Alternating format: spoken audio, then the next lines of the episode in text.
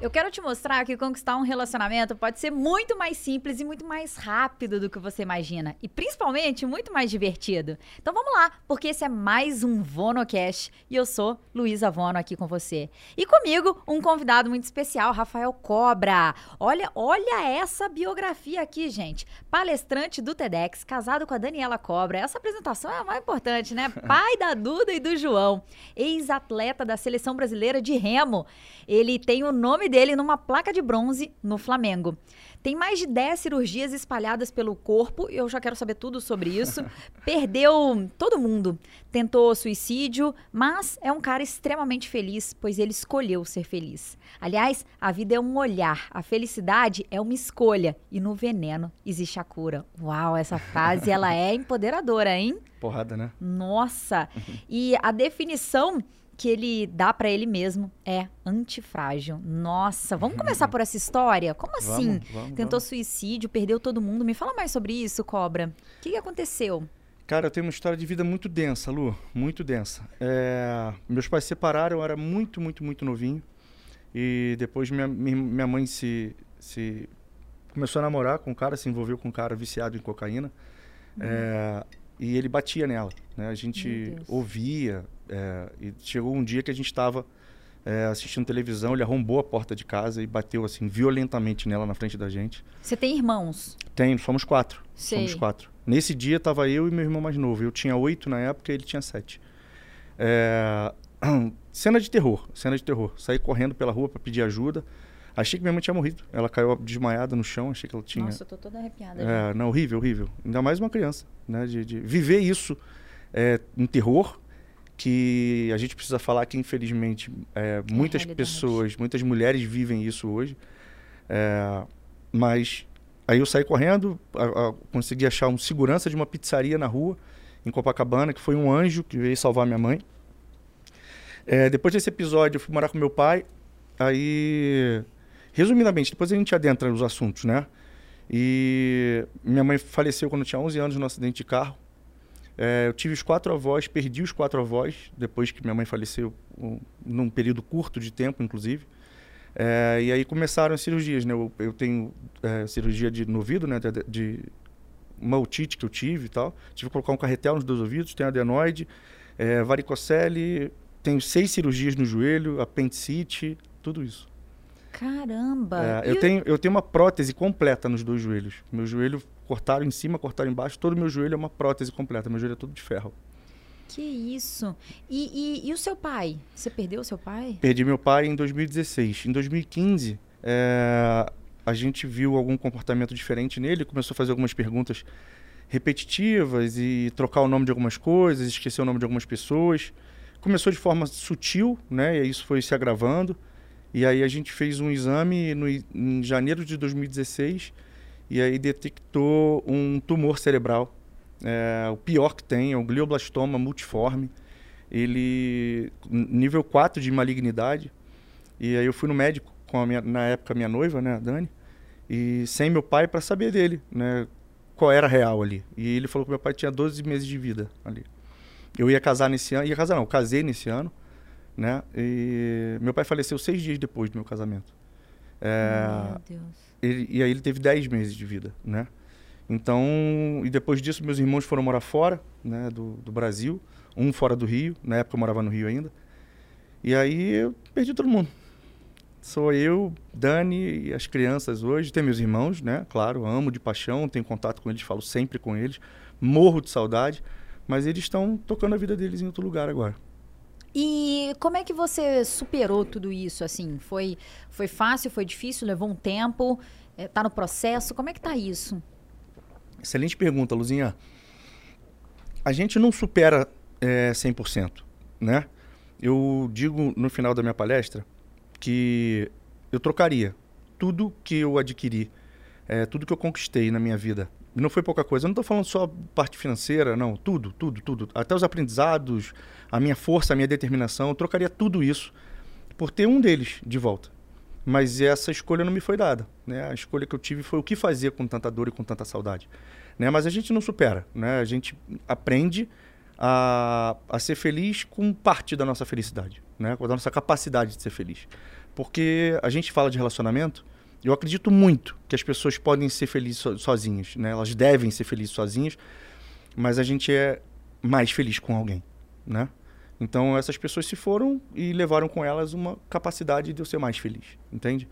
Mas é, por isso eu acho que a gente não supera 100% nunca, mas eu essa definição do antifrágil que eu te falo, porque tem o resiliente, né, que é aquele que volta à forma original após sofrer forte pressão. É, por definição, a resiliência é isso. E o antifrágil ele sai maior, sai mais forte, né? Uau. Então eu me defino como antifrágil justamente por isso, porque cada porrada que a vida me deu é, e, e, não me matou, até hoje pelo menos, é, me fez maior, me fez melhor, né? Mas isso é uma escolha. Isso é uma decisão, né? Porque a dor ela é inerente. A dor ela tá ali, né? Você não consegue controlar a dor. Mas é, o que você vai se tornar a partir dessa dor é uma escolha, né? E a gente vive numa sociedade frágil, muito frágil, histérica, infantil e que que cultiva vitimismo, né? É, eu vejo as pessoas tratando as dores e os acontecimentos da vida como se fosse um bebê de colo dá de alimentar, bota na sombra, cuida, né? E eu não, eu não, eu não gosto de, de, de ser vítima, não gosto de ser, eu não gosto de ter um pena de mim, detesto, detesto. Na missa de sétimo dia da minha mãe, é, tinha uma fila gigante, né, para cumprimentar a gente, dar os pêsames ali e tal. E eu me senti muito mal naquele dia, muito mal. As pessoas estavam com o coração com a melhor intenção do mundo, né? Mas você via no olhar que elas estavam com pena, né? De quatro crianças ali que tinham perdido a mãe de uma forma tão abrupta. E, e, esse é um sentimento que me faz muito mal. Né? Sentirem pena de mim me faz muito mal. Se sentirem pena de mim por algo que está dentro deles, eu não tenho controle. Né? Mas se eu puder não me vitimizar para que não tenham pena de mim, eu prefiro sentar num outro lugar. Sabe? Eu prefiro estar em uma outra posição. Sensacional. E hoje, Cobra, é, toda a sua história, o que você passou e tudo mais, ajuda você também nesse processo de ajudar mulheres, ajudar pessoas que estão buscando um relacionamento melhor. Porque você também é pró-família, né? Você também fala sobre família, uhum. você também levanta essa bandeira. E, e, isso te ajudou? Isso foi é o que te impulsionou? O que, que aconteceu para você hoje é, é, trabalhar pela família também? Fundamental, é fundamental. Isso tudo foi, é, me, me formou né? Eu digo que eu sou formado pela faculdade da vida e pós-graduado em me levantar quantas vezes a vida ousar me derrubar. É, e isso foi fundamental, né? Essa, essa é a minha construção é, de quem eu sou, a visão que eu tenho da vida. É, a morte, né? não a minha, obviamente, porque eu estou aqui, mas a morte perto de você, falar sobre a morte é a coisa mais vital que existe. Embora a gente, principalmente a gente brasileiro, a gente acha que falar da morte é algo mórbido, mas não tem nada mais vital do que falar da morte, porque só a morte traz é, a certeza da finitude. A gente vive como se não fosse morrer, né? A gente vive como se fosse eterno. A gente valoriza coisas que não a gente não vai levar, não vai deixar como legado, e a gente desvaloriza coisas que são fundamentais, né? Que são que é a substância da vida. A gente se alimenta de algodão doce quando a gente precisa de nutrientes. E uma vida, uma vida sem sentido é uma vida jogada fora. Então, eu ter tido a morte perto de mim tantas vezes, tantas perdas, é saber que o amanhã não pertence a mim, né? E que essas coisas é, precisam, essas substâncias, elas precisam ser alimentadas todos os dias, né? Porque a coisa acaba. Minha mãe me ligou numa quinta-feira é, e eu estava escovando dente, lavando o rosto e tal, eu não, não atendi. É, meu irmão insistiu ali, ali, e ela só queria me dar um beijo. Eu falei, ah, mas amanhã eu vou para casa dela, amanhã eu, eu falo com ela. E aí eu fui para casa dela. No dia seguinte, no trajeto do trabalho para casa, ela sofreu um acidente de carro e faleceu. E eu não pude atender esse telefone, entende? Então, a antifragilidade vem daí, né? Eu nunca mais deixei de atender um telefone desse porte, né? Porque é esse porte. A gente, quem tem pai e mãe não entendem que, que esse telefonema pode ser o último, né? A gente não tem consciência é, de que uma ofensa que você faça a uma pessoa pode ser a última palavra que você está dizendo a ela, né? Uau. E isso dói muito. Isso dói muito, porque a gente não recupera o tempo. A única coisa que a gente não recupera o tempo. Tudo, tudo dinheiro, emprego, status, saúde, tudo a gente recupera. O tempo a gente não recupera. Então, estou te falando isso tudo porque é, isso me formou. né? Estar presente hoje, no momento presente, me faz mais, automaticamente me faz mais. Para minha esposa, para meus filhos, para as pessoas que me seguem, entende? Então é visceral. O que eu falo, eu vivi. Né? Eu perdi e eu ganhei. Entende? Eu perdi pessoas e eu ganhei felicidade. Entende? Não pela perda, mas pela escolha que eu fiz a partir daí, entende?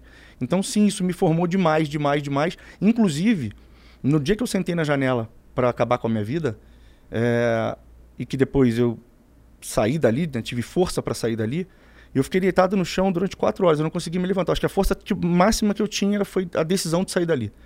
E quando eu me levantei do chão, eu tive a convicção de que eu precisava trabalhar com isso. Foi quando eu mudei de carreira. Eu trabalhava com evento. É mesmo? Eu fazia festa, eu fazia festa durante 15 anos. Eu trabalhei com evento. Naquele momento ali, eu fiz a minha transição de carreira, né? Porque eu entendi que o suicida, ele não quer acabar com a vida, ele quer acabar com a dor, né? Mas muitos não têm essa substância que eu tive, que foi o amor à minha filha, para sair dali e contar eu a minha história para ela. Então eu falei, cara, eu tenho muita gente que precisa me ouvir. Né? Eu preciso transmitir essa força e essa substância para muita gente que não tem essa substância. E não tem essa substância por escolha, mas também por uma ignorância. Né? Porque a gente vive num, num, num sistema em que leva a gente para poder, para fama, para dinheiro. Né? A corrida dos ratos é essa. Né? As pessoas valorizam essas pessoas. Então, eu precisava alertar essas pessoas. Eu preciso alertar essas pessoas. Mas a minha decisão de mudança de carreira foi em cima disso. Foi de um baita de um acontecimento na minha vida. E ser feliz, então, é uma escolha? Definitivamente. Definitivamente. Mas o que, que você falaria agora para pessoas, especialmente mulheres, que são, né, as, né, o nosso público principal aí são as mulheres, e, e que de repente acreditam que é muito difícil ser feliz, que a condição em que elas estão hoje não, não permite com que elas façam essa escolha. O que, que você diria para essas mulheres? Eu diria que você não sabe quem você é. Eu diria que quando você não sabe quem você é, qualquer bunda mole te determina e você aceita. Né? Quando você não sabe quem você é, é, você é moldado pelas circunstâncias. Você é deformado pelas circunstâncias. Então, se você está com um emprego e você está com grana e você está com um namorado, você está ok. Né? E se você não está, você não, não tá ok. E essas coisas não, você não domina. As circunstâncias você não tem como dominar. Então você precisa se encher de si, saber quem você é, para onde você vai e por que vai, né? Para que vai?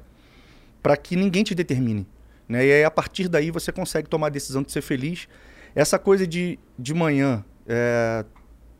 Deus queira que eu tenha um bom dia, né? Eu não acredito nisso, embora acredite muito em Deus, sou um cara de muita fé, mas Deus já deu tudo que ele pôde dar, né? Eu tenho tudo para eu fazer um bom dia todos os dias, independente do que aconteça. Né? Eu bater de carro, alguma coisa acontecer.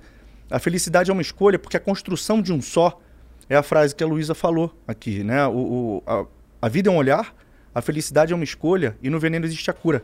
Então a vida é um olhar, é a capacidade que você tem de dar um novo sentido àquilo que aconteceu. E é o início da antifragilidade. Né? De você conseguir é, tirar de coisas muito difíceis aprendizado para que você, embora isso tenha acontecido, você seja feliz, entende? Então as pessoas, elas atrelam a felicidade a algo externo. E aí você vende a tua felicidade. Você tira da tua mão a tua felicidade. Você entra numa nave louca que você não sabe para onde vai, que hora chega, se chega, e você vira um torcedor da própria vida. Entende? Quando você Total. faz esse. É, você atrela a felicidade a alguma coisa, né? Eu preciso de um relacionamento para ser feliz, para ter paz, né? Não existe isso. Você tem que ser feliz, ter paz. E aquilo que eu te falei, eu acredito de verdade, que você tem condições de ser mais feliz com alguém, entende? Mas para que você seja feliz com alguém, você não pode dar as tuas lacunas para que ela preencha. Você já tem que chegar preenchida. Você não tem que ser perfeita, você não tem que ser plena o tempo inteiro. Mas você tem que ser capaz de ser pleno o tempo inteiro. Entende? E aí sim você consegue entrar num relacionamento saudável, porque você está bem. E um relacionamento saudável é troca.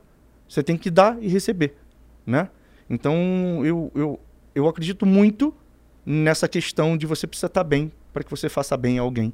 E você se abra para que alguém te faça bem. Muito bom esse ponto. E, e, já fica aí uma reflexão que é a seguinte: quem é você sem o carro que você tem, sem o emprego que você tem, sem a família que você tem, sem as roupas que você tem, sem o cabelo que você tem? Né? Quem é você sem fazer a unha, sem, né, é, no quarto escuro, sem roupa e sem ninguém vendo? Quem é você? Porque aí a gente vai falar da sua essência, aí a gente vai falar do seu verdadeiro eu, da sua, né, da sua felicidade. A sua felicidade está aí, é dentro de você, é na sua essência, não é em todas essas coisas. Porque é, é ser feliz mesmo se eu não tiver nada disso, porque não são essas coisas que nos fazem, é, é que nos faz feliz. Sim, né? sim, sim. Perfeito. E isso não é, Lu, é, só para não perder o gancho, isso não é uma, uma, uma apologia à pobreza. Uh -uh, tá? De forma alguma. Não, não, não, não. E, pelo contrário, é uma capacitação para que você tenha riqueza. Entende? Se você lida com o teu casamento como a única coisa que você tem na vida, você bota uma carga muito pesada em cima disso. Né? Se você vai para o teu trabalho e você depende visceralmente daquilo ali, você se comporta de forma equivocada naquele emprego. Né? Você tem que entender que são, são partes da tua vida, mas que você é além daquilo ali. Entende? Perfeito. E, e, e, é muito bom esse ponto que você trouxe, porque como sendo é, são coisas que são partes da nossa vida, né? E uh, assim como relacionamento é uma parte, filho também é só uma parte, né? E, e, uh, e muitas mulheres acabam usando o que elas têm como tudo tudo que eu tenho. Uhum. Então, meu filho é tudo que eu tenho, é tudo na minha vida e ela se abandona pelo filho, se abandona pelo marido, se abandona pelo emprego, se abandona, né, por, por alguma coisa. Uhum. Quando na verdade tudo isso faz parte né? Então, eu, eu, percebo que esse movimento da mulher, ele não é só em relação à família, ao marido, mas em relação a filhos também. Sem dúvida, sem dúvida. É, eu, eu, em mentoria, eu, eu faço uma pergunta é, para as pessoas, na maioria é, mulheres, mas é, se você te passar uma dificuldade financeira, né, e você tiver um prato para dividir com o teu filho por dia, e aí ele comeu a metade dele e você está vendo que ele está com fome, você daria a, a, a tua parte para ele? 100% das respostas sim. A intenção é linda, é maravilhosa, entende? Mas a ação não é boa, porque você está matando a mãe do teu filho. Em pouco tempo você não está mais ali, entende? Então a esperança que ele tem, por ele ser novo, para sair dessa situação é você. Então você está matando a mãe e a esperança dele de sair daquela, daquela situação. Então Platão dizia que a maior demonstração que você pode dar a alguém é ser mais. Entende? Uau. Ser mais é um ato de amor ao próximo. Né? Quando você fala que o filho é parte da tua vida, isso não é um desamor a ele. Entende? É um ato de amor. Porque nesse momento você é capaz de ser mais para ele. Entende? Se você define sua vida a ele, né, você é menos para ele, inclusive. Saca? Então, é muito importante ter essa, essa, essa noção e, e, e desromantizar algumas falas. As falas, beleza, você pode falar que teu amor, teu filho é tudo na tua vida, você pode dizer que seu marido, você não vive sem seu marido, diga isso para ele. Mas não acredite nisso, entende? Dizer romântico é maravilhoso, mas não viva a partir disso, né? Porque senão você automaticamente, por escolha sua, você é menos. E outra é que é uma carga muito grande para o outro carregar. Meu Deus, eu sou tudo que a pessoa tem. Uhum. Né? Assim como pro filho, assim como pro marido. Sim. Eu sou tudo que essa pessoa tem, pouco uhum. peso. Então eu, eu, sou responsável por, por tudo na vida dessa pessoa. Sim. Isso é um peso muito grande. E por que, que você acha, ô Cobra, que as mulheres sofrem tanto com relacionamento? De onde vem essa busca muito louca, o desespero, a dor, o sofrimento? De onde vem isso? Vem dessa, desse esvaziamento de si. Né? Você fica o tempo inteiro tentando se preencher, se preencher por outro. Né? Você deixa ali reservado na tua vida um espaço para que alguém preencha. E aí você fica vivendo pela metade. E você fica. Aí vira um sofrimento. E aí uma outra epidemia é a comparação, principalmente com as redes sociais. Né? Você fica se comparando. A fulana tá, tá, tá casando, ciclana, numa determinada idade né, da mulher, as amigas começam, né? Tem uma idade que a mulher começa a, a, casar, a ter filho e tal, e você vai gerando aquela angústia dentro de você, né? Porque você se compara e você continua com aquele espaço reservado com uma plaquinha ali, esperando a presença, né? Então, nesse momento, você você está dificultando o teu caminho para que alguém entre. Embora você tenha deixado vago, ninguém quer ser pedaço de ninguém, né? Você precisa ser inteiro. Então, eu, eu acredito que essa angústia e esse sofrimento venha desse, desse esvaziamento de si e de, de uma sociedade imatura. Né? De uma sociedade imatura, que, que, que histérica e infantil, como eu falei antes. Então, eu acho que a causa é essa. E as pessoas se relacionam muito mal. Né? A gente aprendeu, né, a que o relacionamento ele é difícil, ele é com brigas, ele é com sofrimento. De alguma Uhum. forma isso foi internalizado e, e é muito difícil sair desse movimento. Eu vejo, Pra mim foi uma escolha Uhum. sair desse movimento, sair desse natural de brigar, de ofender, de desrespeitar, de desligar o telefone na cara, porque eu fui essa pessoa que Sim. batia em namorado, que rasguei roupa, que, né, fechava a porta na cara, eh, expulsava a pessoa da casa, Uhum. ou trancava a chave, trancava a porta e falava: "Não, você não vai sair daqui até a gente resolver". Uhum. Então, mas foi uma escolha, não foi assim, alguém me apresentou um mundo novo e falou: olha. Não, hoje a gente vê esse movimento de falar: olha, tá aqui um mundo novo que você pode fazer diferente. Mas na- no meu momento foi, cara, eu não tô conseguindo chegar no meu objetivo de ter uma família, de ter filhos. Uhum. Né? Eu, é isso que eu sonho ter. E essa pessoa que eu tô sendo não tá me ajudando a ter isso. Uhum. Uhum. Né? Porque nenhum homem é, é são, né, com a mente sã, vai aturar esse tipo de comportamento por muito tempo.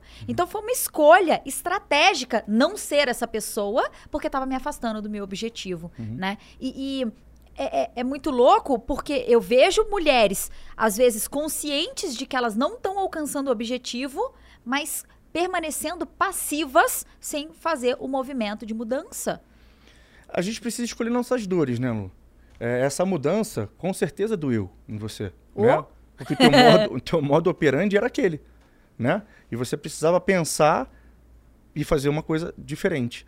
E o- um dos sintomas mais fortes da imaturidade é você fazer o que você quer e não o que tem que ser feito. Então você toma conhecimento do que, do que é certo, né? do que tem que ser feito, mas você faz o que você quer. Então a pessoa fez uma grosseria com você, tipo, ah, não, ele vai me ouvir agora, não tem sangue de barata. Você está escolhendo fazer o que você quer, é entrar nesse nível de discussão, entende? E o certo é você ou sair de- dessa, dessa, dessa conversa, ou você se silenciar e você não permitir que aquilo avance. Mas o ímpeto imaturo é de ceder às suas, suas vontades, que é gritar também, que é fazer também, e você, os teus resultados são, são os mesmos de antes. Porque é um padrão de comportamento que gera um padrão de resultado. Perfeito. E a criança, né? A criança que não tem. é, eu vejo pela minha filha, a Lara tem um ano e sete meses, né? E é por volta desse, dessa idade que começam aquelas birras de se jogar no chão, de gritar. Né? De bater, bater na gente ba- Sim, e, sim. e se bater, né? E, e por que, que acontece isso? Acontece justamente porque a criança não tem formado um, um sistema de comunicação e de entendimento dos próprios sentimentos. Então, ela tá com raiva porque eu falei não, não pode enfiar o dedo na tomada. Ela não entende a, a consequência disso e ela não sabe expressar, mãe, tô com raiva. Eu não gostei que você me contrariou. Ela não sabe falar isso. Uhum, Ela não sabe nem que ela tá com raiva. Sim. E o que ela faz é me bater, Uhum, né? uhum. E aí, o, o adulto que tem. é, é, eu que me preparei para isso, entendo que ela não sabe comunicar os sentimentos dela e paro ela. Não, eu não vou permitir que você me bata. Uhum. Eu tô aqui, eu sou responsável por você. é, isso é perigoso, você não entende as consequências. E eu entendo que você tá brava comigo. Uhum. E tá tudo bem você ficar brava comigo. Mas eu só consigo fazer isso porque hoje eu sou adulta, curada, emocionalmente trabalhada, que tá no lugar da adulta. Uhum, uhum. Mas aí, essa criança que não é preparada, como a maioria de nós não foi, né?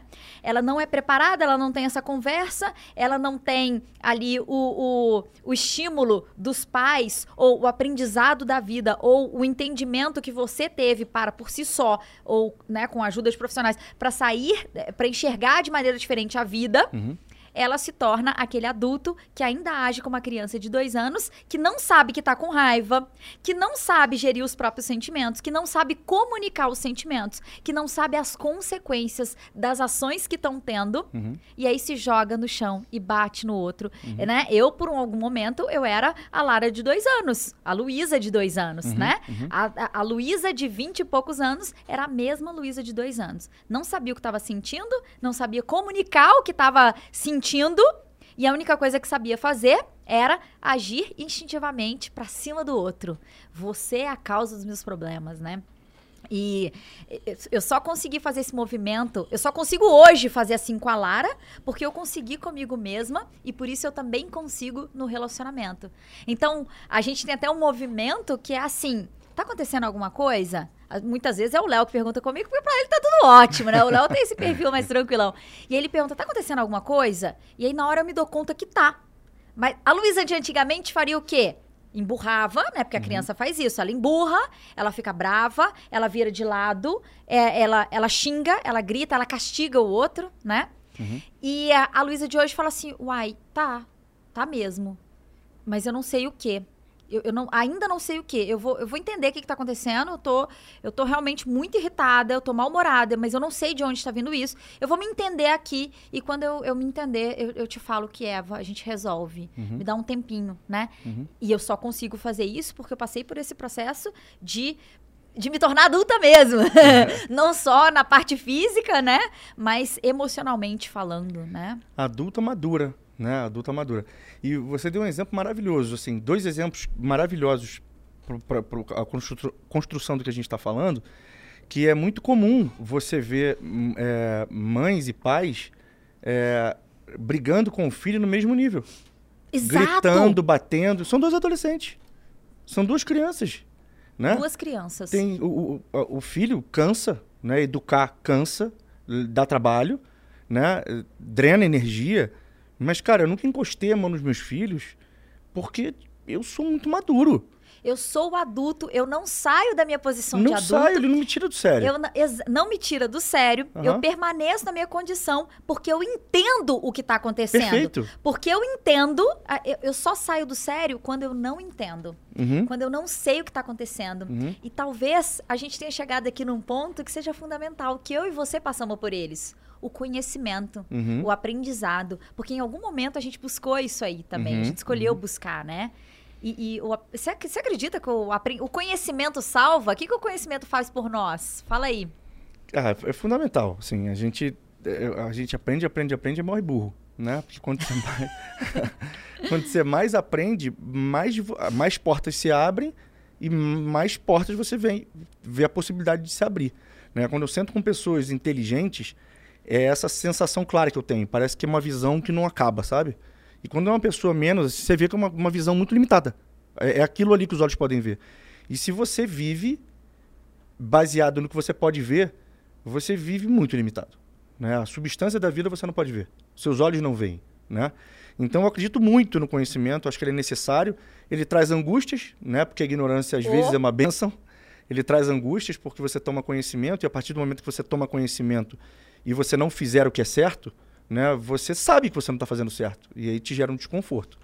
Né? Mas o, o- o lance do filho, né? o lance do filho de você se estressar e gritar e tudo, e depois você se preparar e entendê-lo, né? Você falou uma coisa que eu estava dizendo que você precisa estar plena para que você tenha um bom relacionamento. Né? Então, você quando você está madura, você consegue entregar para Lara, né, o que ela precisa, né? Quando você não tá, você entrega para ela o que você quer ou o que você acha que ela precisa. E aí a coisa começa a ficar manca, a coisa começa a, a- a perder o prumo, per- perde direção. Então é, é- é- é muito importante essa construção de si para que você consiga ir para algum lugar de forma mais tranquila. E o perdão, o entendimento, né, não é sobre o outro. É para fluidificar a tua vida. Né? Ah, fulano fez coisa comigo, isso não tem perdão. Você não está falando sobre o outro. Você está falando sobre carregar essa cruz a tua vida inteira. Né? É, você, quando fluidifica esse entendimento, é melhor para você, não é melhor para o outro. Quando você perdoa de fato o outro, você atenua a tua dor e não necessariamente a dor do outro. Pode ser consequentemente, mas não necessariamente. Então, você tem duas formas de se comunicar. Apenas duas formas de se comunicar. Ou você está pedindo socorro, ou você está socorrendo. Se a pessoa está gritando, está te ofendendo, ela está pedindo socorro. Se você re- retribui, são duas pessoas pedindo socorro. Então aqui tem, tem, tem dois elementos fundamentais. O primeiro, você saber que aquela agressão é uma insegurança e um pedido de socorro. Você sabendo disso, aquilo te dá menos raiva, né? E você entendendo que é uma pessoa que você ama e esse relacionamento é importante para você, se você gritar, são dois pedidos de socorro. É. Imagina se for dentro d'água, morre o afogado, né? Então você precisa tratar aquilo ali com maturidade, com serenidade, embora é, não seja agradável, né? Que ninguém grite com você, é, mas que esse lance de eu não tenho sangue de barata, então tenho. Então passe a ter. Trabalhe a tua maturidade para que você tenha sangue de barata. Sabendo que às vezes nem é sobre você, é, a pessoa, é sobre a pessoa, como você falou, é um pedido Sempre de é, socorro. sempre é. Né? Talvez eu consiga ajudar essa pessoa, Uhum. mas o que não dá é uma pessoa pedindo socorro e eu pedir junto. É isso. Porque daí, se tá na água, afoga, Vai né? afogar. Então imagina isso dentro de um relacionamento. O cara grita comigo. Talvez eu não vá salvar ele, Uhum, uhum. mas eu não vou me afogar, É isso. né? É isso. Então, eu me calo, eu tenho sangue de barata sim, e eu Uhum. saio dessa relação porque o que ele precisa é de tratamento psicológico, psiquiátrico, sei lá o quê, Uhum, uhum. né? E eu não vou ser a salvadora dessa pátria. Sim. E um lugar que eu percebo que as mulheres colocam muito, me conta se você percebe isso com as suas clientes e tudo, é a de salvadora da pátria, é de mãe do cara, Nossa. é de filha do cara, é de gerente do banco. Uhum. E ela quer ser todos os, às vezes são todos os papéis que ela tá entrando ali. Né? E, e- e um lugar pra gente não estar numa relação é nesses lugares, acreditando que a relação é sobre isso, Uhum. né? A gente tá ali de igual, como parceira. Uhum. E como parceira, talvez eu até seja conselheira em algum momento, eu até seja mãe em algum momento, eu até seja filha em algum momento, mas esse não é o meu papel, Sim. né? E eu vejo mulheres assumindo real o papel, Uhum. esses papéis, filha, Sim. mãe, gerente de banco, nananã. Como que você vê isso? Eu vejo isso como um problemaço, porque é, a gente bateu esse papo, uma outra, uma outra oportunidade, é, em que você tem, se você tem um relacionamento e dignidade para escolher e você escolhe o relacionamento, você abre mão da tua dignidade, Nu. né? E aí é muito pesado, saca? Então, o, o homem muitas vezes dá diversos sinais de que ele não quer estar naquela relação, de que ele não, não, não gosta de você ou não te respeita e tudo. E, e aí a, a mulher tem um desafio interno de mudar aquele cara, entende? Pois é, por quê, cara? Por que, que a mulher é. sente esse desafio de querer mudar o cara? De mostrar pra ele, não, comigo vai ser diferente. Uhum. Não, mas se você fizer uma terapia vai ser diferente. Mas se você ouvir sua mãe vai ser diferente. Mas se você enxergar só isso aqui sobre a nossa relação vai ser incrível. Por que, que a gente faz isso? Porque a gente tem essa, essa- esse, esse fascínio pela relação. É a relação a qualquer custo. Entende? Então é a qualquer custo. É esse que está na minha frente agora. Eu não vejo possibilidade de um outro. Então não tem problema que esse aqui tem problema, que, que esse aqui é problema. Eu vou arrumar ele. Eu dou uma ajeitadinha aqui, eu pego um martelinho de ouro, vou arrumando aqui, vou arrumando ali. E, tipo, tem claras evidências de que aquilo não vai dar certo. Né? E as pessoas duram anos com, com isso e, e não conseguem sair. Outro dia eu recebi uma mensagem de uma seguidora minha dizendo que ele tá, tá casado há 15 anos, que o cara tem uma amante, que ela já pegou várias traições, mas que o cara tem uma amante, que o cara já bateu nela, mas eles têm dois filhos. Aí não dá pra se separar, né, cobra? Ah, meu Deus do céu. Eu falei, gente, não dá pra separar, mas dá pra ficar nessa relação. Desse jeitinho aí. Tá tranquilo aí onde tá. É possível. Entende? Tá, é o caos, a vida da pessoa, e ela tá dizendo, não dá pra sair. Não, o que eu leio, e eu, eu ainda leio um pouco mais além, que eu acho que você deve ter tido essa visão, que é o seguinte: porque meus filhos vão pagar esse pato aqui junto comigo. Sim, E eles vão pagar esse pato aqui junto Sim. comigo. sim. Cara, Cria uma é competição com os filhos. Não é justo. Isso não é. é- Eles, nesse, nesse momento e nessa posição, eles não têm poder de escolha. É, você, você castigar é um castigo. é, É um alguém castigo. pela tua decisão né, é muito pesado. É muito pesado. Mas é a cegueira, né? É a cegueira, a surdez que, que a paixão, né? E que a, que a, o- a pessoa obcecada, ela fica, né? Ela, ela para de ver coisas claras e óbvias. Né? Uma pessoa saudável que enxerga, que escuta é, e, tem, e tem uma vida rodando, né? Ela tem dignidade, ela não aceita certas coisas. Ela e ela não escolhe precisa, isso. e ela não precisa, ela, ela- é, é fácil para ela não aceitar isso. Ela não faz força, entende? Eu amo muito, mas a pessoa levantou a mão para mim. Peraí, quebrou um código que para mim é inquebrável. E não é mais é, a, a chance do perdão em algumas coisas, ela se torna inviável porque não é mais o perdão para o outro. É tipo, você se tornou uma pessoa que eu não quero mais. Entende? Você se deformou aos meus, aos meus olhos. Você quebrou uma coisa, tipo, eu casei com uma pessoa e eu tô vendo que você é outra. Não faz sentido. É quase que uma propaganda enganosa, né? Então, é- é- quando você tem esse- esse- essa maturidade, essa consciência e dignidade, não é difícil você tomar decisões que, hum, por hora, parecem impossíveis. Porque você, a pessoa se derrete na tua frente, né? E aquilo não vale mais. E aí, só que aí vai entrar um ponto que as pessoas vão falar o seguinte: ah, mas se ela depende financeiramente, fica complicado. E eu entendo que talvez é, a dependência financeira torne o processo um pouco mais lento ou é, precise de mais esforço. Mas impossível não é.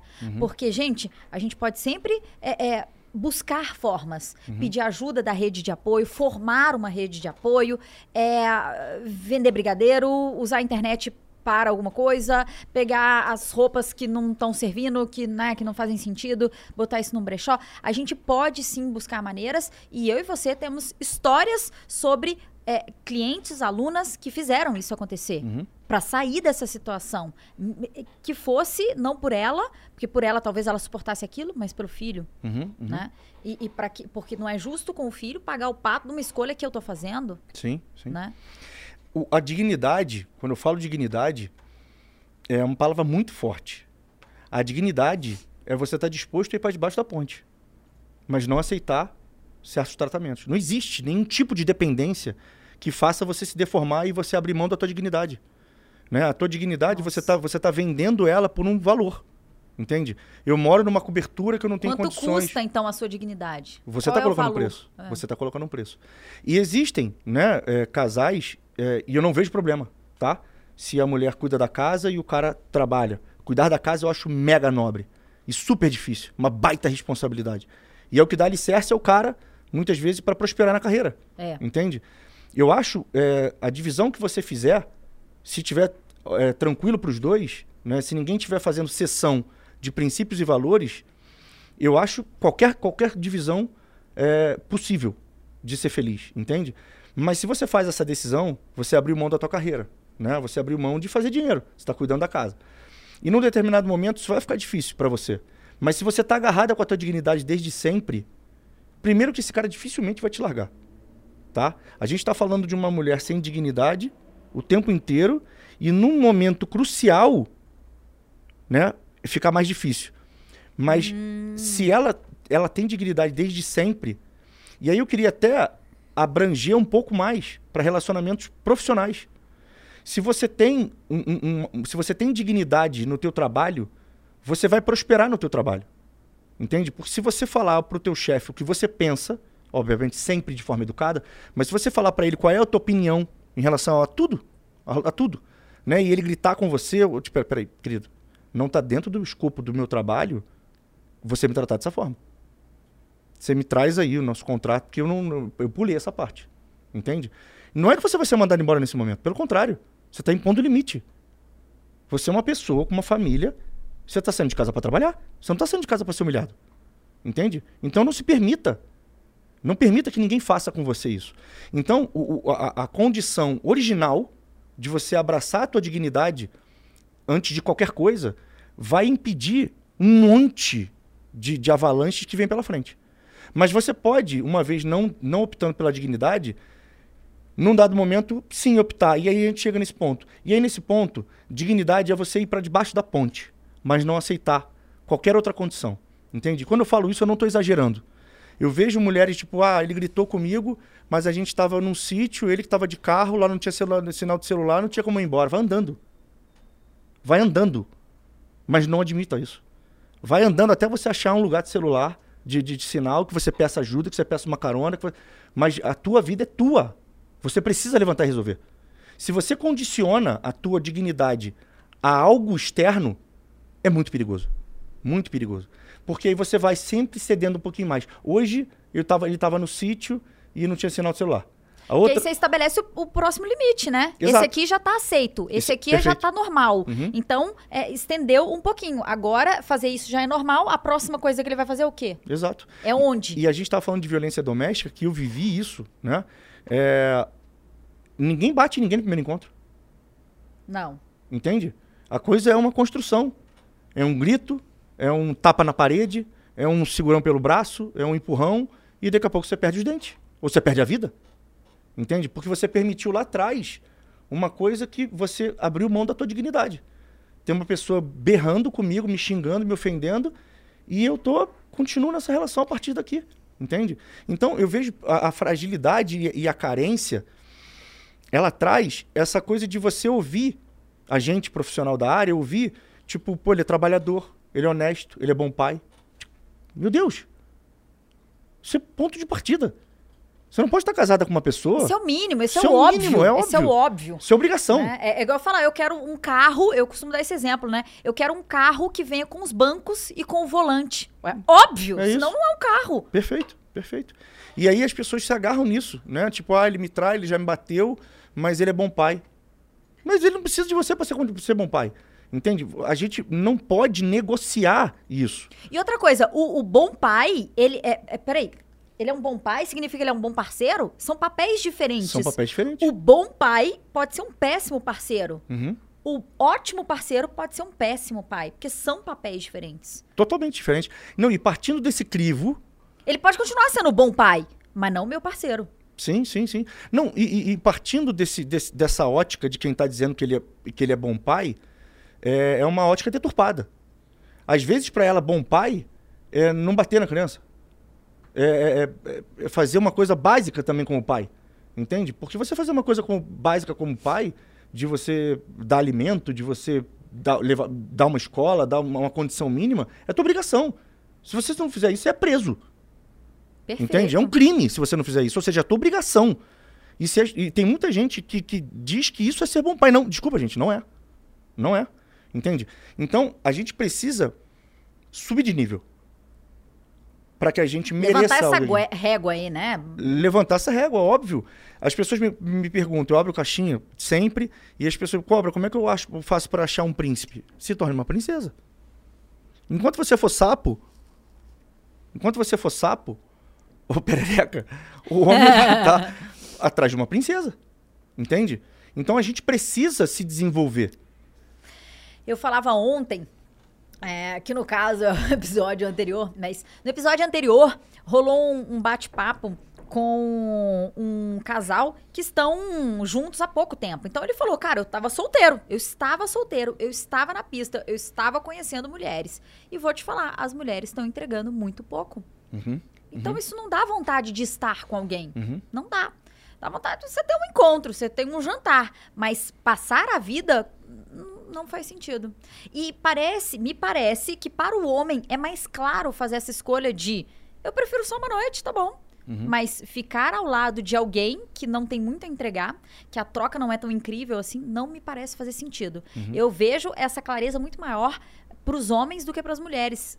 O que, que você vê? Que Eu que você vejo percebe? claramente, eu vejo claramente. Mas aí, eu, culturalmente, o homem ele é educado para ter vida própria, né? O homem tem uma rede de amigos, ele se encontra semanalmente ou para jogar baralho, para jogar pôquer ou para jogar bola, né? Ele, ele, ele, ele, ele é mais cobrado pela sociedade para ter uma carreira É, ele é drivado, né, pra, pelo poder, sucesso, status, dinheiro, né? que levam ele a ter uma vida própria. Então É. ele não depende só disso, né? Então é, fica fácil, fica mais fácil, tá? Não é que seja fácil.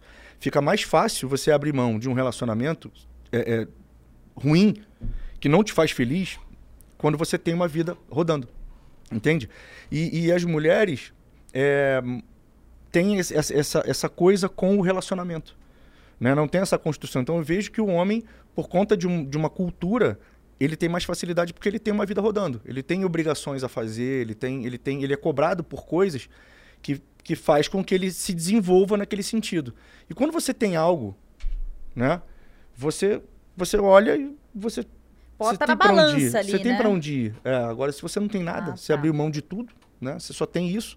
Aí fica difícil. Aqui eu tenho um buraco e eu tenho essa porcaria desse relacionamento. Entende? Mas é, é muito importante, Lu, é muito importante essa consciência. É, eu vejo pessoas hoje tomando decisões inconscientes o tempo inteiro. O tempo inteiro. É você querer ir para o Rio de Janeiro e pegar o carro e sair. Sair, não, não, eu vou para a estrada mais bonita. Entendeu? Eu vou para a estrada mais agressiva. Vamos, eu vou onde não tem Agora eu trânsito. vou virar aqui à direita. É. Ah, pra cá tem trânsito, eu vou pra cá. Mas, querido, tá trânsito, mas é pra lá que é o Rio de Janeiro. Entende? Se você for pra onde tem menos trânsito, onde é mais fácil, Talvez você não chegue onde você quer, né? eu tenho certeza, você não vai chegar onde você quer. Você não vai chegar onde você quer. É, eu, eu percebo isso também. Essa, essa falta de clareza pra onde você tá indo e quem cabe do lado nessa estrada aí. Quem, quem que vai andar em paralelo ali? Uhum. E- e- porque nessa estrada, o que, que acontece quando a gente tá caminhando na estrada? A gente tropeça, o sapato aperta, a mochila cansa, né? Eu, eu quero sentar, eu quero tomar uma água, eu, eu quero chorar, eu quero desistir do caminho, né? Uhum, uhum. E aí eu posso fazer isso sozinha. E eu posso seguir nesse caminho sozinha. É totalmente possível. Mas se você tem alguém que tá indo pela mesma estrada com você, alinhado no, no, no, no, no processo, alinhado nos valores, seu sapato doeu, essa pessoa tira pra você. Ela bota o dela. Ela, ela te espera. Se você tem vontade de chorar, ela enxuga as lágrimas. Porque, eventualmente, o sapato da outra pessoa vai cansar, a mochila dela vai cansar. Ela vai querer desistir. E aí você que vai sentar do lado falando, a gente tá junto. Uhum. Você quer parar agora? A gente para, não tem problema. Eh, Vamos continuar? Mas, eh, apoia aqui, segura no meu ombro, né? Então, mas isso só é possível se a gente tá na mesma estrada, né? Falando da indo pro mesmo lugar e falando com a mesma língua. Que língua eu quero dizer aqui com os mesmos princípios, com os mesmos valores, né? Sim, sim. Não, isso é, é- é o que eu tava te falando, de, de que você é capaz de ser feliz sozinha. Você tem que ser capaz de ser feliz sozinha. Mas você é mais feliz com o outro. Então, ah, assim, mas tá junto é muito mais gostoso. muito mais- é a estrada. mais leve, mais gostoso, mais leve, mais, mais fácil, claro, mais fácil. Mais barato. Mais barato. Total. Mais barato, você o junta- aluguel é dividido por dois. Exatamente, exatamente. Muito. Você junta renda, você junta sonho, você junta força, você junta um monte de coisa. Né? Mas vocês precisam, de fato, ter um alinhamento lá atrás para saber se vocês estão indo de mesmo pro mesmo lugar. E firmeza para quando esse alinhamento é quebrado, ele é posto à prova, a gente, firmeza para falar, peraí, isso aqui não, Uhum. assim não, isso aqui cabe a gente rever e cabe uma nova chance, isso aqui eu tô fora, isso aqui eu tô completamente fora. E de fato estar fora, É isso? né? Porque quando você de fato fala, isso é inaceitável, eu tô fora e você está, você fortalece o seu caráter, a sua, a palavra que você usa que é Antifragilidade? não. Dignidade. Dignidade. Você fortalece a sua dignidade. Você acredita na sua dignidade. Sim, sim. Você acredita no seu, no seu caráter, né? Uhum, uhum. Mas quando você fala isso aqui, eu, isso aqui tô fora e amanhã você tá dentro, Uhum, você fala, eu sou.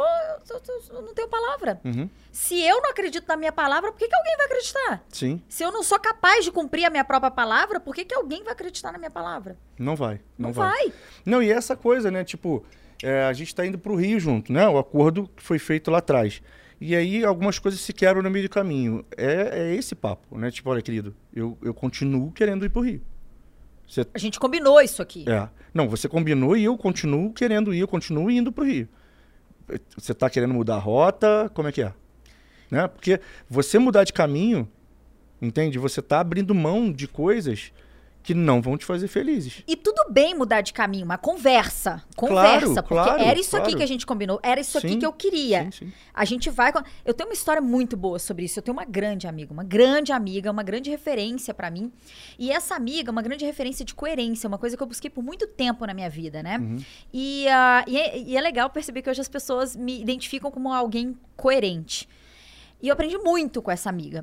E olha a história dela. Ela é de uma família tradicional de Minas, né? Então, o mineiro, ele tem uma tendência a ser meio tradicional e tal. Uma ligação muito forte com a família. E ela vai a Brasília, ela passa num concurso, ela se muda para Brasília, um concurso muito bom. E, hum, e ela fica lá um tempo, infeliz e insatisfeita, querendo retornar à cidade natal, porque é lá que ela ama, ela gosta de estar com a família. Mas nesse processo ela conhece alguém. E ela conhece alguém, eles começam a se relacionar. E essa pessoa é hum, de outra cidade, também é, naquela condição de concursado em Brasília, até que essa pessoa então decide retornar à cidade natal dela, né? O, o cara, no caso. E ah, a- retornar à cidade dele. E ele retorna. E eles estão num relacionamento. E aí, num distante, ela fala: olha, isso aqui não tá indo pro mesmo lugar. Porque o meu objetivo é estar lá na minha cidade e o seu é estar na sua. Então talvez isso aqui não faça sentido. E aí eles se separam. Se ficam separados por um tempo e cada um eh, né, tendo novas experiências, até que eles voltam a, a se falar e falam: Não, peraí, vamos ficar junto? Vamos, mas pra onde que a gente vai? Você tá entendendo que pra mim é importante isso aqui? É isso que eu tô buscando? Entendo, ele fala, entendo, tô de acordo, vamos fazer isso? Vamos. Tá combinado? Tá combinado. Então a gente vai se casar. Ele fala: então me dá um tempo pra que eu faça o meu movimento de ir pra sua cidade. Beleza? Tá combinado? Tá combinado. Então eles se casam, ela vai para a cidade dele. Eles ficam um tempo lá. E depois de um ou dois anos, ela fala para ele assim: então, é, a gente já vem conversando há algum tempo, você tem pedido um tempo, eu tô te dando esse tempo, mas eu não tô vendo o processo acontecer. Eu não mudei o caminho. Uhum. Meu caminho continua sendo para lá. Mudou alguma coisa para você? É, veja bem, eu acho que não vai dar, não vai ser possível, espera mais um pouco. Ela falou: não, eu estou indo. Eu estou indo, eu vou alugar um apartamento lá e é, eu tô te esperando lá. E ela de fato foi. Cara, isso para mim é muita firmeza. Isso para mim Muito. é muita dignidade. E o sonho da vida dela, né? Casar, ter filhos, e eles falando sobre isso, tentando engravidar já. E aí ela então vai para a cidade dela e eles continuam naquele processo e ela fala para ele assim: "Tô te esperando, você tá fazendo o seu movimento? Eu tô aqui." Né? E ele fala, tô, é, veja bem, mas e tal, e tal situação, e nananana. No fim das contas, ele fala, é, não, não, ela aperta ele, né? Fala, olha, agora eu preciso de uma decisão. Eu, eu, né? O tempo tá passando, eu quero engravidar e eu preciso de uma decisão sua. Isso aqui é o que a gente combinou. Eu não tô vendo esse movimento e eu tô perdendo a confiança no que você me fala. A, a sua palavra tá deixando de ser forte para mim. Uhum. Então eu preciso saber. E ele fala, é, veja bem, mas me dá mais um tempo. Ela falou, não. Agora acabou. Eu já tinha te dado prazo, a gente tinha combinado data tal, então agora eu quero realmente me separar, porque eu, eu, eu- meu objetivo é ter uma família, meu objetivo é estar junto. E você quebrou, uma, você quebrou isso aqui, Uhum. né? Você quebrou e eu não consigo mais acreditar no que você me fala. E aí até entra o ponto do o, o que é traição, o que é lealdade, o que é confiança, né? Porque ali ela se sentiu traída, Mas é traição. perdeu ali, ó. Ela Sim. falou, cara, eu não consigo acreditar no que você fala. Sim. E para ela foi, eles se separaram, né? Esse, esse casamento realmente acabou. E para ela foi um grande processo de, é, de, de, de rever tudo aquilo que ela pensava sobre família, sobre não separar, sobre ser para sempre. Foi um grande processo, assim, de, de, eh, de mudar, né? O que, que eu penso sobre família, de reconstruir os- as minhas ideias, o que eu pensava, o que eu acreditava, mas tudo para se manter fiel à dignidade dela. Aquilo para mim foi de uma coerência, de uma firmeza, de uma coragem. Eu achei admirável Não, maravilhoso. Admirável. Maravilhoso. E como é que ela tá hoje?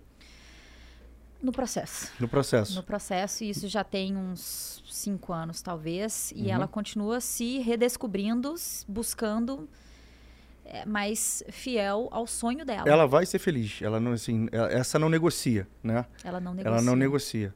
Entre um relacionamento de dignidade, né? Ela, Ela tem uma vida incrível, ela tem os negócios dela, ela Claro, viaja, claro. tem super as amizades dela, mas ela continua tendo o sonho, a meta de Uhum. ter uma família, de, de ter filhos e de ter alguém que, tá com, que é congruente com a palavra, que é Sim. fiel à palavra. né? É, não pode ser qualquer relacionamento. Né? Eu não quero um relacionamento. Eu quero ter o, o relacionamento que me faça feliz. Né? A gente não pode mudar. é, a, a gente não pode se deformar para caber em algo. Né? A gente não pode se deformar, mudar essas coisas, porque assim, você está fadado. Naquele momento, você escolhe não ser feliz mais. Né? Por isso que eu te falei que a felicidade é uma escolha. Só que muitas vezes você está fazendo escolhas inconscientes.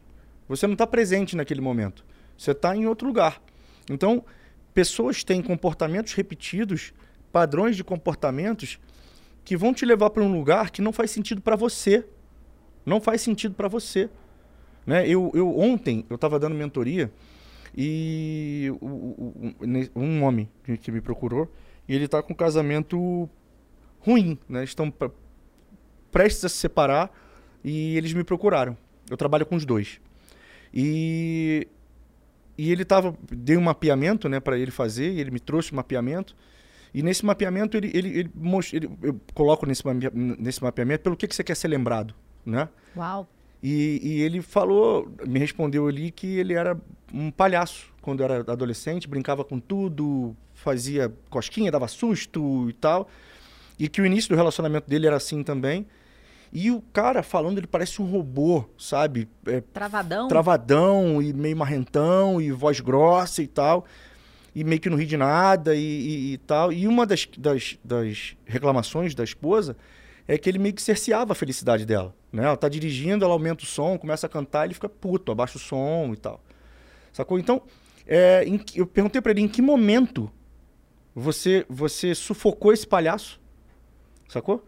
Você tá. Você, você quer ser lembrado pelo cargo que você tem, ele tem um bom cargo. Você quer ter lembrado, ser lembrado por isso, pelo cargo que você tem? Você quer ser lembrado pelo dinheiro que você acumulou, pela casa que você comprou? Você tá perdendo a mulher da tua vida. Você disse para mim que ela é a mulher da tua vida. Que você não consegue se ver sem ela. Sabe? Mas você, você tá mandando ela embora. Ela casou com um cara e hoje tá casada com outro. Porque você se deformou por alguma coisa sistêmica, por alguma coisa mundana. Você deixou de ser um palhaço. Volta a ser um palhaço agora, bicho. Entende? Tira essa armadura e volta a ser engraçado, volta a ser brincalhão, traz leveza pra tua vida. Entende? Ela se apaixonou por esse cara, bicho. Entende? Ela quis casar com esse cara. E agora você ficou um mala. Chato, marrento, bobão. Sabe? A gente precisa, Lu, quando a gente entra em qualquer círculo, a gente precisa entender qual é o valor daquela roda. Entende? Se você chega cheio de dinheiro numa tribo indígena, você tá pobre. Entende? Verdade. Então ele tá galgando carreira, dinheiro, é, algumas posições que não vale porra nenhuma pra ela. Que não vale nada pra ela, tá se separando dele, cara. Entende? E, ela- e ele falou, pô, ela me coloca fora dos planos o tempo inteiro. Então eu falei, óbvio, você não é o marido dela. Ela casou com outro cara, mano. E é óbvio que ela tem repulso a você, porque você não é o cara que ela casou. Ela não te reconhece. Eu falei, bicho, você se perdeu e ela não te reconhece. Tá fácil. É só você voltar a ser o cara que você sempre foi. E você tá me dizendo, Que gostava de ser aquele cara. exato, que você quer ser lembrado por isso. Entende? Não sou eu que tô determinando que isso é mais legal do que isso. Não sou, não vem de mim. Esse mapeamento é teu. O direcionamento é meu, mas as respostas são suas. Entende? Então é isso, o cara tá indo pra uma estrada que vai dar em Salvador e no final da vida dele vai ficar triste porque tá em Salvador, porque ele escolheu não ir ao Rio. Entende? Ou em Total. qualquer lugar que seja, saca? Mas é isso, a gente, a gente precisa entender o que é valor pro outro. A gente precisa entender qual é o valor daquela roda, daquele círculo que a gente está entrando. E teve uma coisa muito emblemática que ele me falou e que a gente pode traduzir para vários ambientes. Eles jogam vôlei juntos e tal, e tá tendo um campeonato. E eles estão num grupo com diversas pessoas e tal, e estão montar um time. Era uma quadra, né? Quatro para cada lado. Ela imediatamente montou o time dela com ele fora. E ele falou, pô, cara, não entendi, fiquei me sentindo triste, pô, até mal. Excluído, É, né? e ele falou, pô, cara, e eu sou o melhor. Eu sou o melhor. Quem joga melhor de- da maioria ali sou eu. Ela escolheu uns caras que nem sabem jogar direito. Eu falei, bicho, entenda o valor da roda. Você é chato, mano. Você grita, você briga. Ela tá ali pra se divertir. Ela trabalha pra cacete. Ela é uma, uma alta, é, é, nu- numa empresa grande. Ela é diretora de uma, de uma mega Já empresa. tem uma puta responsabilidade, a competição já tá lá dentro do trabalho, Exato. fora ela não quer isso, né? É, ela você quer tá dar ali- risada, Exato. coisa que ele não tá topando mais, né? Sim, você acaba com a brincadeira dela. Ela não quer saber de ganhar, irmão. Sabe? Ela quer brincar, ela quer se divertir. E você fazia isso com ela. Né? Você não tinha o dinheiro que você tem hoje, você não tinha o carro que você tem hoje, você era muito mais feliz. Ou seja, as coisas que você galgou não te fazem feliz. Não estou pedindo pra você, mandar, pra você eh, pedir demissão. Não, não precisa. Mas coloca o devido lugar a cada coisa. Que é o que eu te falei, que a morte traz. A morte traz essa, essa, esse ranking de, de- do que de fato tem valor automaticamente. Automaticamente. Saca? Então, se, se, se a coisa acabar agora. Você tá ok com isso? Tá bom pra você, né? Não, e o Fortão, aos prantos na minha frente. Mas Né? isso é legal, né? É, De repente o cara tá ali procurando, ele tá aberto, ele Claro, quer, ele quer, ele lindo. entendeu que não tá, não tá legal, tá ruim pra ele Sim. e ele se abre, né? E as pessoas estão fazendo o que elas dão conta. Isso é uma coisa legal da gente falar pra nossa audiência, por quê? Porque talvez algumas mulheres se identifiquem com isso, né, Cobra? De pensar assim, pô, o cara com quem eu tô é, poderia ser diferente. O cara com quem eu tô poderia se abrir pra uma terapia, pra uma mentoria. Uhum. Ele poderia entender que as coisas mudaram, que ele não tá enxergando o que tá acontecendo, Uhum. né? E, hum, e aí ela tá falando assim, mas ele não enxerga. Ele podia enxergar que isso aqui podia ser diferente, ele podia fazer uma mentoria comigo, ele podia. Só que a verdade é que as pessoas estão fazendo o que elas conseguem, o que elas dão conta naquele momento. E consciente ou inconsciente, ele tá botando na balança se é o trabalho dele, se é a mãe dele doente, se é o filho dele com a outra esposa, ele tá inconscientemente ou conscientemente colocando na balança. E nessa balança, e ele não tá fazendo isso de sacanagem, ele tá fazendo de acordo com o que ele dá conta, com o nível de consciência que ele tem. Talvez se esse cara tem um nível de consciência de que não tá bom e eu quero mudar. Mas talvez aquele outro lá da minha amiga, ele não tenha tido o nível de consciência, o preparo e a condição de falar, eu, eu quero fazer diferente. Na verdade, ele falava, eu quero fazer diferente, eu quero fazer. Lá, lá, lá, mas ele queria o melhor dos dois mundos. Às vezes não dá pra ter o melhor dos dois mundos, e na escolha inconsciente que ele fez, ele escolheu outra coisa. Uhum. Né? Ele escolheu a carreira dele, a família dele, a mãe dele, não sei exatamente, mas ele escolheu aquela outra coisa. Uhum. Né? E, e, e aí não dá pra gente se cobrar do que o outro não consegue enxergar. Uhum. Não dá pra acelerar, não, não dá pra chegar pra planta e falar. "A- Alô, cresce aqui, ó, cresce aqui. Eu tenho que dar as condições. Eu dou água, eu boto ela na terra, eu dou a iluminação. Uhum. Não dá pra puxar aqui. Se eu puxar, não vai crescer. Uhum. Uhum. Né? Não dá pra puxar o cara. Uhum. Dá pra você dar as condições. Você tá fazendo terapia, você tá fazendo uma mentoria, vamos conversar sobre isso. Se o cara falar, não é não, cara. Uhum. Não, ele não tem condição. Não dá pra puxar quem não quer ser puxado. Não dá pra fazer a planta crescer puxando ela pra cima. E você toma a tua decisão a partir daí. Exato. Outra Porque tudo é elemento pra eu Sim. tomar minha decisão. Sim, tudo sim. é informação pra eu tomar decisão. E, e- e- as pessoas só tomam esse caminho, né, de, de buscar ajuda, é, buscar mentores, né, vamos dizer assim, é, na dor ou no amor, né? E De maneira geral, na dor, né? Mas já- já- sem dúvida, sem dúvida. Mas, cara, eu vou te contar uma história, Lu, da, Ah. da- que eu tive no, no- no esporte, que deixou muito claro, deixou muito claro que a gente precisa é, das condições e das informações para chegar. Né? Condições, informações, tá? Para chegar. Porque eu vejo o- o- as pessoas que me, me seguem e que eu, as pessoas têm muita disposição, as pessoas têm muita vontade, as pessoas têm Você disciplina. acha? Vontade sim. Você vai, você entender como a a pessoa faz muitas vezes o errado sem saber qual é o certo. Entende? Ela tem vontade, ela tem disposição.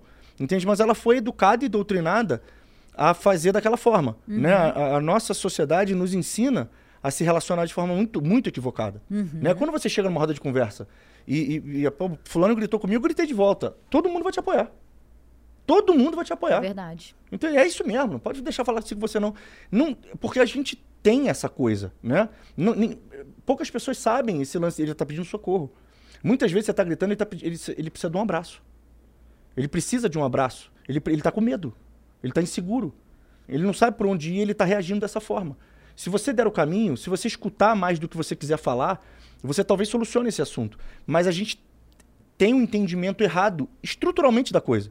Eu, eu tinha muita performance no Brasil, na- no remo, no, do- na, na seleção brasileira. E eu tinha muito resultado aqui no Brasil, né, nas competições nacionais. E internacionais eu não performava. E aí eu fui convidado pela seleção brasileira para fazer uma clínica de seis meses com o melhor treinador do mundo, um irlandês. E eu não me animei. Não me animei. Todo mundo ficou amarradão e eu, eu não. Porque eu treinava muito. Eu dormia bem, eu me alimentava bem, eu treinava mais do que todo mundo, eu era muito determinado, eu tinha uma técnica apurada. E eu falei, cara, o que esse cara vai me ensinar? Né? Tipo, eu já faço o meu máximo. Eu dou tudo que eu posso. Se esse cara mandar eu, treinar mais 30 minutos, eu não consigo. Eu treino 8 horas por dia. Muito. O que, que esse cara vai me ensinar? Eu fui desanimado, mas fui. Cheguei lá na Espanha é, e fiquei, fiz um exame, né? A gente passou por uma bateria de exames e ele sentou para conversar com a gente. E ele falou que no remo, especificamente, é, o, o europeu, que é o polo mais que mais se se desenvolve no, no remo, que tem mais resultado, é, tem uma questão genética, uma vantagem genética em cima do sul-americano, né? Sério? Sério. E, E, assim, a gente tem duas fibras no nosso corpo, a vermelha e a branca. A vermelha é de força de explosão, a branca de, de, de recuperação e resistência. E o campeonato de remo ele começa na sexta-feira, termina no domingo, né? Nu? E aí, dando um exemplo, é, eu vou com um alemão na sexta-feira para competir contra ele. Ele faz sete minutos, eu faço sete minutos, tá? E aí no sábado eu tenho a fibra de, de- a fibra branca pouco desenvolvida. Essa que é a, Que é de a diferença, resistência. que é a de resistência e recuperação. É, e, e essa é a defasagem, né? Genética. E aí chega no sábado, ele tem a fibra branca muito desenvolvida e eu não. Então, esse mesmo cara desce a raia junto comigo, ele melhora 5 segundos o tempo dele e eu pioro 5 segundos o meu. A gente tem 10 Uau! segundos de diferença. No domingo, ele melhora mais 2 segundos, é campeão mundial. Eu pioro mais uns 5 segundos e eu fecho a raia, sou o último. Sendo que no primeiro dia eu empatei com ele. Então esse cara me passou um treinamento de recrutamento de fibra que eu treinava menos do que, do que eu treinava antes. E eu tive muito resultado lá fora a partir disso. Então você entende, você entende a necessidade de, um, de uma informação? Então, assim, eu tinha disposição, eu era muito determinado, eu era muito disciplinado, mas eu não detinha uma informação que era a chave para que eu performasse fora. Eu era ignorante naquele assunto. Entende? Então, muitas vezes, a gente acha que pode sozinho e você não pode sozinho, porque te faltam informações. A informação está espalhada, né? Sim, sim, não tá sim. com uma pessoa só. Por Não. mais que eu já saiba muita coisa, se eu não tô chegando onde eu quero, me falta algo. Te falta informação. Né? E muitas vezes, é, por que, que eu não tenho disciplina? Te falta informação. Né? A, gente, a gente faz coisas que tiram o nosso foco, que tiram a nossa disciplina. Total. Né? Esse cara, ele quer estar casado. Né? Ele ama essa mulher. Ele se emocionou muito comigo ontem. Entende? Ele não detinha essa informação que eu passei para ele. Então, assim, não precisa, não, não precisa ser eu, necessariamente. Busque na sua área, seja ela qual for. Total. Entende? Te falta uma informação. Então, assim, quando eu falo que o cara faz isso, faz isso, faz isso, a gente tende a ter uma repulsa com esse cara. Entende? Tipo, pô, o cara é babaca. Não era legal antes, agora é um bobão. Ele não sabe que ele vira um bobão. Entende? Ele vai correndo atrás dos valores que são valorizados. Então ele vai correndo atrás de carreira, atrás de estabilidade, atrás de grana, atrás disso tudo, mas ele não quer ser lembrado por isso. Só que ninguém fez essa pergunta para ele um dia. Saca? Então a gente precisa de informações, a gente precisa buscar mentores, a gente precisa buscar professores, a gente precisa buscar um guia que sabe o caminho. Vai ficar mais fácil o teu caminho. Entende? Você vai saber de coisas que talvez doam, como doeu nesse cara ontem, mas a partir de agora, com certeza absoluta, ele sabe o que ele precisa fazer. Antes ele estava desesperado. E, tipo, e, e- foi muito emblemático o, o exemplo do vôlei. Tipo, cara, eu sou um dos melhores e ela não me escolhe. Entende? Mas agora ele sabe por quê. Né? Ele era um chato. Que saía e ficava gritando com todo mundo, brigando com todo mundo. Então não é isso que ela busca. Se você entrega uma coisa que não é o que ela busca, ela vai buscar em outro lugar. Entende? Ou ela sai dessa situação.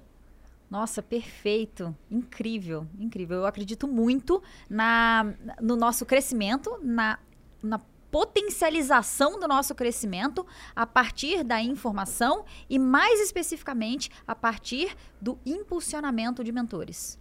Sim. Mentor é alguém que acelera o nosso resultado, né? Eu quando eu, eu comecei a quando eu decidi fazer essa transição de carreira para falar com mulheres e, e falar de relacionamento, que é algo que não tem nada a ver com a minha formação em ciências atuariais, eu eu pensei, eu quero isso rápido. Eu quero mudança, eu quero mudança rápido. Eu sei que é, é, eu não, não sei um monte de coisa sobre isso e eu quero aprender rápido. E eu entendi naquela época que a maneira mais rápida seria tendo mentores. E nunca abandonei, né? Eu pensava, os mentores vão me ajudar aqui no começo. Não, é pra sempre, Pra né? sempre, pra sempre. Então, até hoje, a gente mantém as mentorias que a gente participa, os nossos mentores, de tempos em tempos, a gente busca novas, porque vai mudando a dor, né? É. Vai mudando o desafio e a gente precisa mudar aquilo ali. Sim, eu, eu, eu, eu, eu era um dos melhores remadores do país. Né? Então, assim, para quem tava, para quem não tinha a minha performance, ou para quem estava começando, podia imaginar, o cobra não precisa do mentor. Né? Não precisa do mentor. Mas eu queria mudar meu nível. Eu era bom aqui, lá fora eu não performava. Né? E faltava essa informação. Então, essa é um exercício de humildade. Sobretudo, é um exercício de humildade. Você, você buscar ajuda. Né? Você buscar uma direção de alguém que talvez saiba algo que você não sabe. Eu não sou melhor do que você. Eu não sou melhor do que ninguém. Né? Mas eu estudo, eu vivi coisas.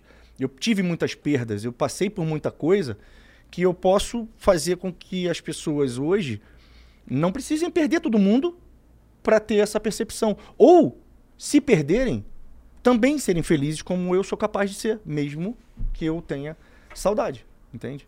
Total, total. E Cobra, pra gente ir pro nosso encerramento, o que, que você diria pra mulher que ela tem vontade, ela tem disposição, ela quer um relacionamento, é o sonho da vida dela é ter uma família, é ter filhos, mas ela não tá conseguindo. E ela já tá começando a desistir, ela já tá começando a achar que não é pra ela. O que, que você falaria pra essa mulher? Fala bem nessa câmera aqui, olha no olho dessa mulher. É pra ela, vai chegar nela. Vamos. É... Bom, o relacionamento não tem credo, não tem cor, não tem sexo, né? É, não tem gênero. É, todos os relacionamentos são possíveis. Então não existe isso de um relacionamento não é para você. Né? Você só precisa se preparar. Você só precisa ter disposição para fazer o que muitas pessoas não, não estão dispostas a fazer. Né? Você buscar um, um aplicativo de relacionamento, né? você buscar um, um, esses aplicativos, é, pode ser o caminho mais fácil, mas não é o caminho. Né? Ali tem pessoas com outro, outro intuito. Né? Então você precisa. Se você colocar numa, numa, num anzol, se você colocar minhoca, vem peixe. Se você colocar banana, vem macaco. Se você colocar uma cenoura, vem coelho. Então você precisa entender aonde você está colocando o teu anzol, que, que, que isca você está colocando e de que forma você está se comportando. Então, assim, é sempre sobre si. É sempre sobre você. Isso está dentro do teu controle. Né? Então, é, eu não sei com quem eu estou falando né, agora, mas eu não sei qual é a tua condição financeira, qual é a tua condição social, é, a tua, tua forma física, mas não tem nada a ver com isso. Não tem nada a ver com isso. É sobre tudo e sobre todos. Todos somos capazes de sermos mais. Sempre temos capacidade. A gente tem uma digital que nos torna único. Né? E você é uma pessoa única. Então você precisa entender, acreditar que você é único então, e se desenvolver para ser mais. Né? Para que essa tua identidade tenha valor no mercado de relacionamento. Né? Se você fica buscando algo, mas você não se desenvolve, né? você fica tentando bater no sistema, você vai jogar o jogo, você vai estar fora do jogo. Ou você vai estar colocando a uísque errada. Né? Então você precisa se desenvolver e busque mentores. Busque informação que pode estar te faltando. Tá? Não é difícil. Se relacionar é uma arte. Tá? É, relacionamento é um verbo, não é um substantivo que você coloca ali na estante. Eu tenho um relacionamento. Relacionamento, então, você precisa se relacionar o tempo inteiro. Mas é maravilhoso. É a maior aventura da vida. É incrível, né? E tá com alguém que tá topando essa jornada, essa aventura junto, é, é muito gostoso. Não é fácil, viajar, mas é muito gostoso. É, viajar, passear, né? encontrar amigos, é, sair para trabalhar, assim como você tá fora da tua casa hoje. Mas ter um lar para voltar. Né? Nossa. Né? Ter alguém te esperando é fundamental, né? É muito mais gostoso fazer muito junto. Mais, muito quando mais, é incrível, mais, sem né? dúvida, sem dúvida. Cobra, foi incrível. Como que as pessoas te encontram? Conta aí pra galera uh, seu Instagram, sua forma de trabalho, se alguém quiser, se as mulheres quiserem mentoria com você, como elas fazem? Conta aí para todo mundo. Bom, meu Instagram é arroba o Rafael Cobra. É, eu tenho uma mentoria individual. Estou criando outros produtos agora. Eu sou ligeiramente novo no digital. Né? Então, estou com uma equipe agora criando uma, uma, uma, esteira de produtos, mas eu tenho minha mentoria individual e ela é muito personalizada, muito customizada. Então, me chama, me chama no inbox, eu respondo todo mundo. Lu, eu, eu separo 3, 4 horas do meu dia para responder as pessoas. Uau! São mais de mil mensagens que eu respondo por dia, então assim, ninguém fica sem resposta. E, gente, Incrível. sou eu que respondo, tá? Não é equipe, não é nada, não sou é eu equipe, que respondo. Né? Então, se fizer sentido, me chama e a gente bate um papo. Maravilha, obrigada, Cobra. Vamos chamar essa galera para assistir aqui com a gente, deixar o like se gostou, deixar aí o seu comentário sobre o que mais te tocou aqui desse episódio. Se você tá no YouTube, você pode encaminhar isso para alguém. Se você tá nas plataformas de áudio, você pode seguir o Vonocast e não perder nenhum dos episódios. Assiste com a gente, acompanha, né, Cobra? Esse foi só mais um episódio do Vonocast.